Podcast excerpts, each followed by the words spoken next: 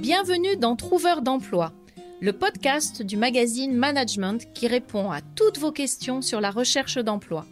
Je suis Christelle Defoucault, ancienne recruteuse et spécialiste de la recherche d'emploi, et je suis là pour vous aider à garder le moral et à décrocher un job ou un stage.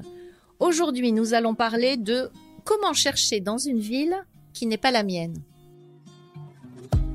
Trouveur d'emploi, le premier podcast qui vous aide à trouver un emploi. Un programme du magazine Management animé par Christelle Defoucault.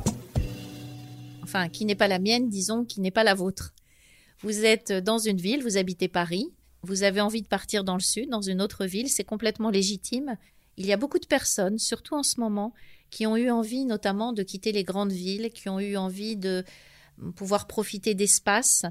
Donc si je devais vous donner un seul conseil, ce serait ne mettez pas votre adresse personnelle sur un CV. Pour plusieurs raisons. La première, c'est que vous pouvez être discriminé sur une adresse personnelle. Ce n'est pas la même chose d'habiter dans un quartier que dans un autre quartier. Et donc, si vous mettez votre adresse, on peut également connaître votre origine et le recruteur peut avoir des a priori par rapport au lieu qui est votre lieu d'habitation. Ça, c'est la première chose. Mais surtout, si vous habitez par exemple Paris et que vous voulez travailler à Lyon et que vous mettez Paris sur votre CV, un recruteur de Lyon va hésiter à vous recruter. En tout cas, vous ne ferez pas partie de ses premiers choix. Pourquoi? Parce que cela va déclencher des a priori chez lui. Quels a priori? Tout simplement, il habite Paris, il va falloir qu'il déménage. C'est quelqu'un qui va devoir s'intégrer à la ville de Lyon. Est-ce qu'il connaît des gens? Est-ce qu'il a déjà un réseau? Et en fonction de votre métier, cela va être d'autant plus important. Imaginons que vous soyez dans la fonction commerciale et que vous devez vendre des produits dans une région lyonnaise, le recruteur va s'attendre à ce que vous ayez du réseau dans cette région. Or, s'il pense que vous venez de Paris, il se dit que vous ne connaissez pas la région lyonnaise. Donc c'est toujours le principe de ne pas tendre le bâton pour se faire battre. Donc, que mettre sur votre CV Vous mettez votre prénom, votre nom de famille, votre numéro de portable, votre adresse mail, votre adresse LinkedIn, et vous ne mettez rien. Normalement, quand on ne met rien sur un CV, cela signifie que l'on est mobile sur toute la France. Quand on met une ville ou une région, cela veut dire que l'on recherche dans cette région. Donc déjà sur le CV, vous ne mettez pas cette information.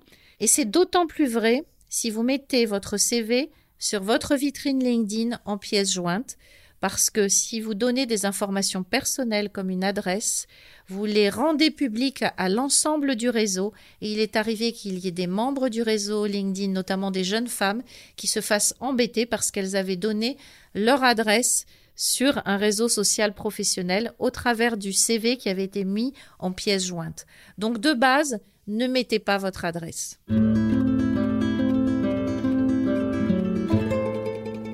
Ça, c'est la première chose. Ensuite, vous identifiez la ville et vous allez vous dire, je veux aller vivre dans cette ville, comment je fais pour y aller? Déjà, regardez toutes les entreprises qui sont dans cette ville et qui vous intéressent. Vous pouvez faire une recherche via Google, vous pouvez faire une recherche via LinkedIn. Une fois que vous avez identifié ces entreprises, essayez de voir sur leur site si elles recrutent. De la même manière, essayez de mettre leur nom sur LinkedIn, d'identifier les salariés de ces entreprises, de rentrer en contact avec ces salariés au travers de leurs publications, de voir justement ce que ces collaborateurs publient pour avoir une connaissance de ces entreprises, une connaissance du marché, voire découvrir leurs besoins. Et même s'il n'y a pas d'offre apparente, vous pouvez envoyer des candidatures spontanées. Pourquoi? Parce que vous avez identifié l'entreprise, identifié son secteur d'activité, que vous connaissez le manager, que vous avez des contacts dans l'entreprise grâce à votre réseau, et à ce moment-là, vous faites une candidature spontanée en proposant une offre de service par rapport à une problématique ou à des besoins que vous avez identifiés. Donc ça, c'est la première chose. Bien comprendre, bien cartographier le marché de l'emploi de cette ville, bien cartographier l'ensemble des entreprises et des activités, bien entendu, qui vous correspondent.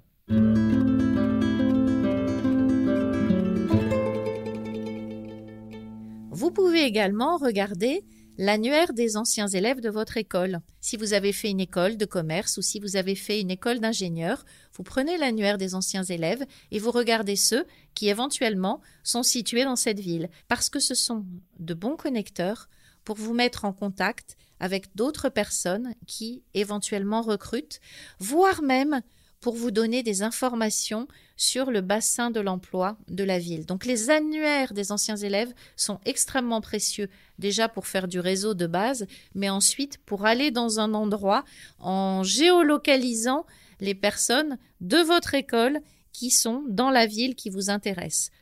N'hésitez pas à utiliser une fois de plus les réseaux sociaux vous avez la possibilité sur un réseau social, quand vous tapez le nom d'une personne, de voir la ville dans laquelle cette personne travaille. Vous avez la possibilité dans votre réseau d'identifier par des filtres les villes dans lesquelles sont situées, dans lesquelles vivent euh, les membres de votre réseau. Et ça, ce sont des informations qui sont très précieuses pour vous. Vous pouvez également identifier les structures associatives, les chambres de commerce, l'union patronale, identifier les événements. Alors, il est certain qu'il y a un petit peu moins d'événements en ce moment, mais vous avez également des événements virtuels, des salons de l'emploi virtuels qui sont rattachés à une ville, rattachés à une région, qui se font à distance et qui peuvent vous permettre d'établir des contacts.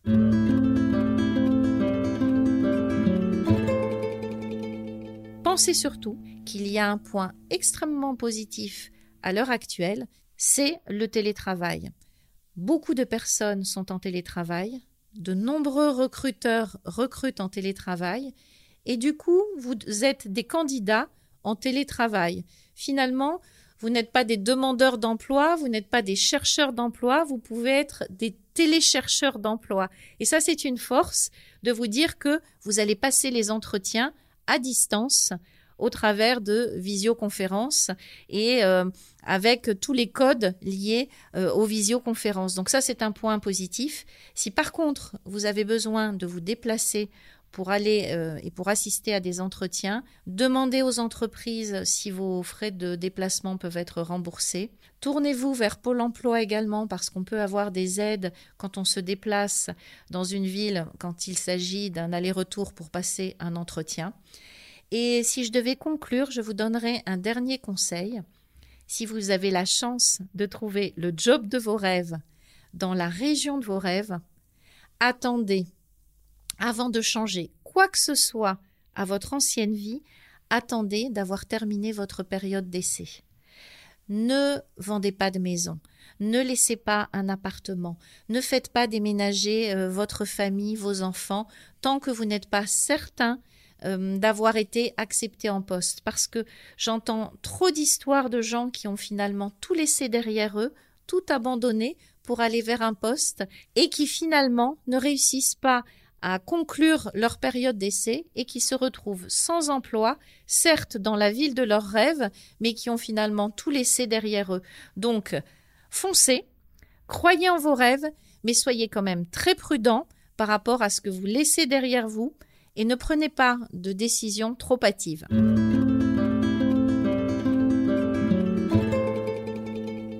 Attendez également, avant de prendre des décisions, de savoir si vous allez vous plaire dans la région, si euh, cette région vous correspond, si, si vous aimez la ville, parce que parfois on va se faire une fausse vision d'un endroit, on va idéaliser un lieu idéaliser une ville parce que la ville est à la montagne, parce qu'elle est au bord de la mer. Et puis, euh, une fois qu'on y vit, on se rend compte que on n'a pas les mêmes valeurs que les habitants. On se rend compte qu'on ne s'y plaît pas. Et ce sont des éléments qui vont être très importants par rapport à des décisions et par rapport à des choix que vous allez devoir prendre. Donc, soyez extrêmement prudents. J'espère que ces conseils vous auront été utiles, surtout si vous avez euh, et si vous envisagez de déménager.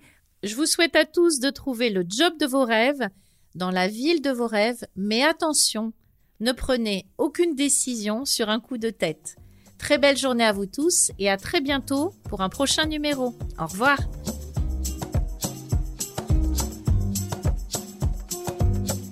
Retrouvez-nous sur LinkedIn, sur la page de management ou sur la mienne. N'hésitez pas à me poser toutes vos questions, même les pires, et j'essaierai d'y répondre dans un prochain épisode. Vous pouvez retrouver notre podcast sur management.fr ainsi que sur toutes les plateformes d'écoute. N'oubliez pas de vous abonner, vous serez ainsi automatiquement prévenu de la sortie de chaque nouvel épisode. Vous venez d'écouter Trouveur d'emploi, un podcast du magazine Management présenté par Christelle Defoucault et réalisé par Lucas Vibo.